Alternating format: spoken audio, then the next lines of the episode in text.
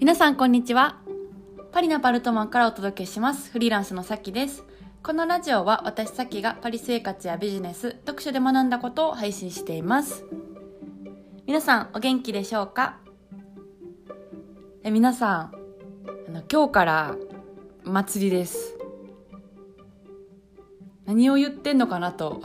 思われた皆さん。その感覚合ってます。はい。あの何を言ってんのかなってねちょっと説明をしたいと思うんですけど今日からねこのポッドキャストでアドラー祭りなるものをやろうと思っていてちょっとそれにしばしお付き合いいただけたら嬉しいなというはいえー、お知らせなんですけどもまあ、今日から、えー、4日間あのアドラーっていう、えー、心理学者の方って皆さんご存知ですかね？今まで私このポッドキャストで何回か話したことあるんですけど「あの嫌われる勇気」で日本ではすごく、えー、有名になったと思います、えー、ずっとあのベストセラーで、えー、アドラーっていう方の、まあ、教えを、えー、広めている方とライターの方が書かれた、まあ、本なんですけどこの本が、まあ、そのアドラーっていう方のいろんな考えが入っててすごいんですよ。まあ、読んだことある方は結構こう衝撃のね本だなっていうのをご存知だと思うんですけどここにあの、まあ、まつわる話でこの考え方を私も取り入れて、えーと、実際、まあ、あの理論だけじゃなくて実践していくことでかなりビジネスだったりとかビジネスに限らず人生全般がすごい進んだんでめっちゃおすすめなんですよ。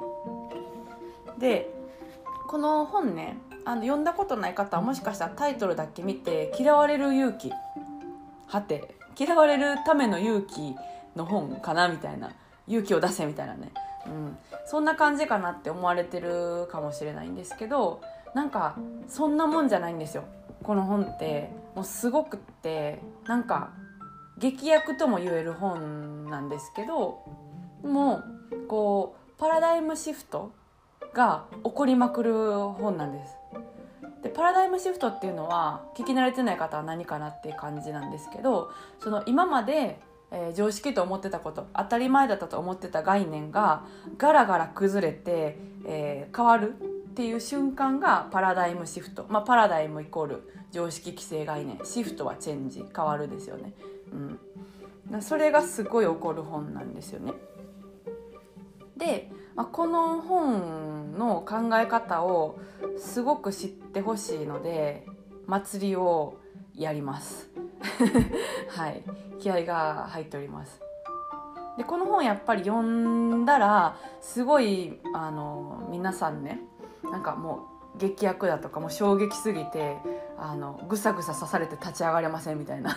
感じの感想になるんですけど、まあ、超おすすめなんですよ。で本もすごい読んでほしいんですけど私が、まあ、この本はどういう本かっていうことをちょっとなんか話していけたらなっていうふうに思ってます。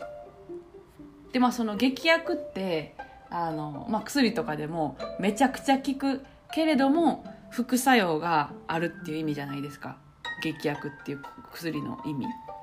でこの本も結構そんな感じで、うん、のめちゃくちゃ効くんですけどその副作用として今までの常識がガラガラ崩れるからその考えで生きてきたこととか、うん、にもうぐさぐさ刺さりまくって あの生きて帰れないかもしれないみたいな ことの感想がよくある本なんですよ。うん、であのまあ今こう日常とか仕事でいろいろと考えていることが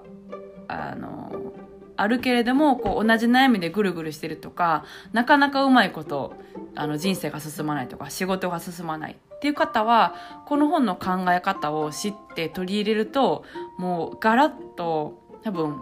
見え方とか、うん、あの人生の進め方みたいなのが変わると思います。うん、なんでもう本当にこう読んでほしくて私一回、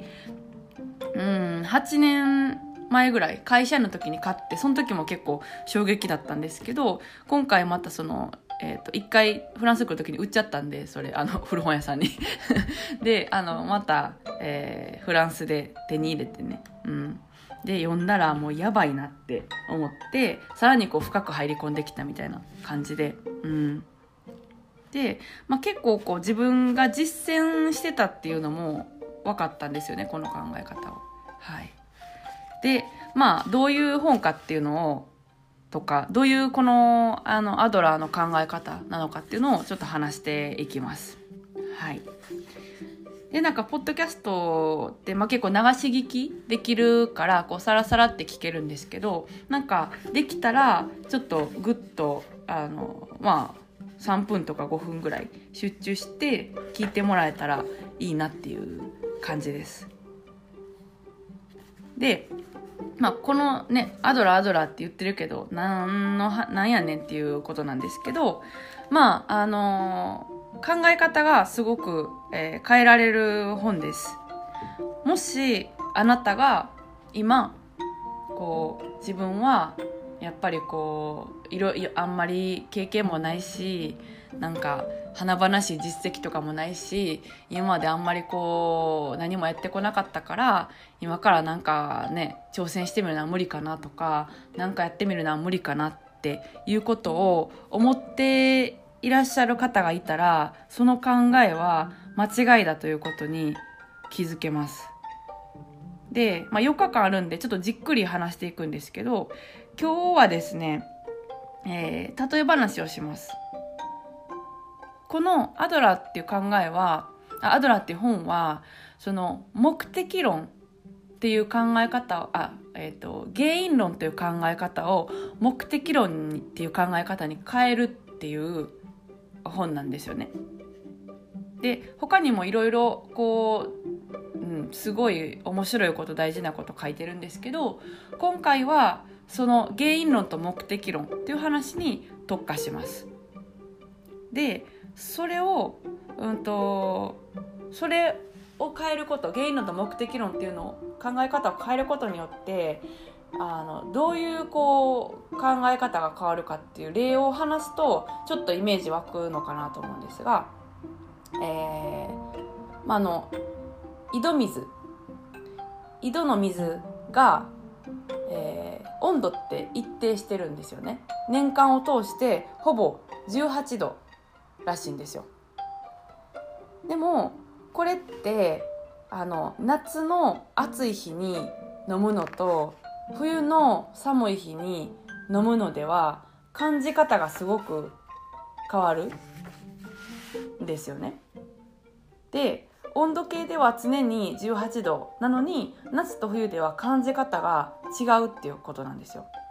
つまり環境の変化によって冷たいとか冷たい美味しい寒い冷える体冷えるみたいな感じでその環境の変化によって温度を錯覚してしまうんですよね。うん、でこれが言いたいことっていうのはあのまあいろんな問題が世界中にあるけれどもその世界の事実がどうあるかっていうことではなくてあなたがどうであるかによってあの世界の見え方が変わるっていう話なんですよ。でこれいろんなこう例え話を交えて話していくとだんだんだんだんなるほどなってなってくると思うので、えーと、また明日以降もこの、えー、アドラーの話原因論目的論の話をしていきたいと思うんですけれども、はい、今日はちょっと一旦こんな感じで、えーオープニング 祭りオープニングとさせていただきます。じゃあ、えー、今日はそろそろこの辺でお開きということで明日もぜひ聞いてください。明日はアドラー祭りの2日目です。それでは皆さん今日も素敵な一日をお過ごしください。私の最新のお知らせやセミナーは LINE の公式の方でしておりますので、えー、よかったらプロフィールから飛んでいただいて登録していただけると嬉しいです。それでは良い週末をお過ごしください。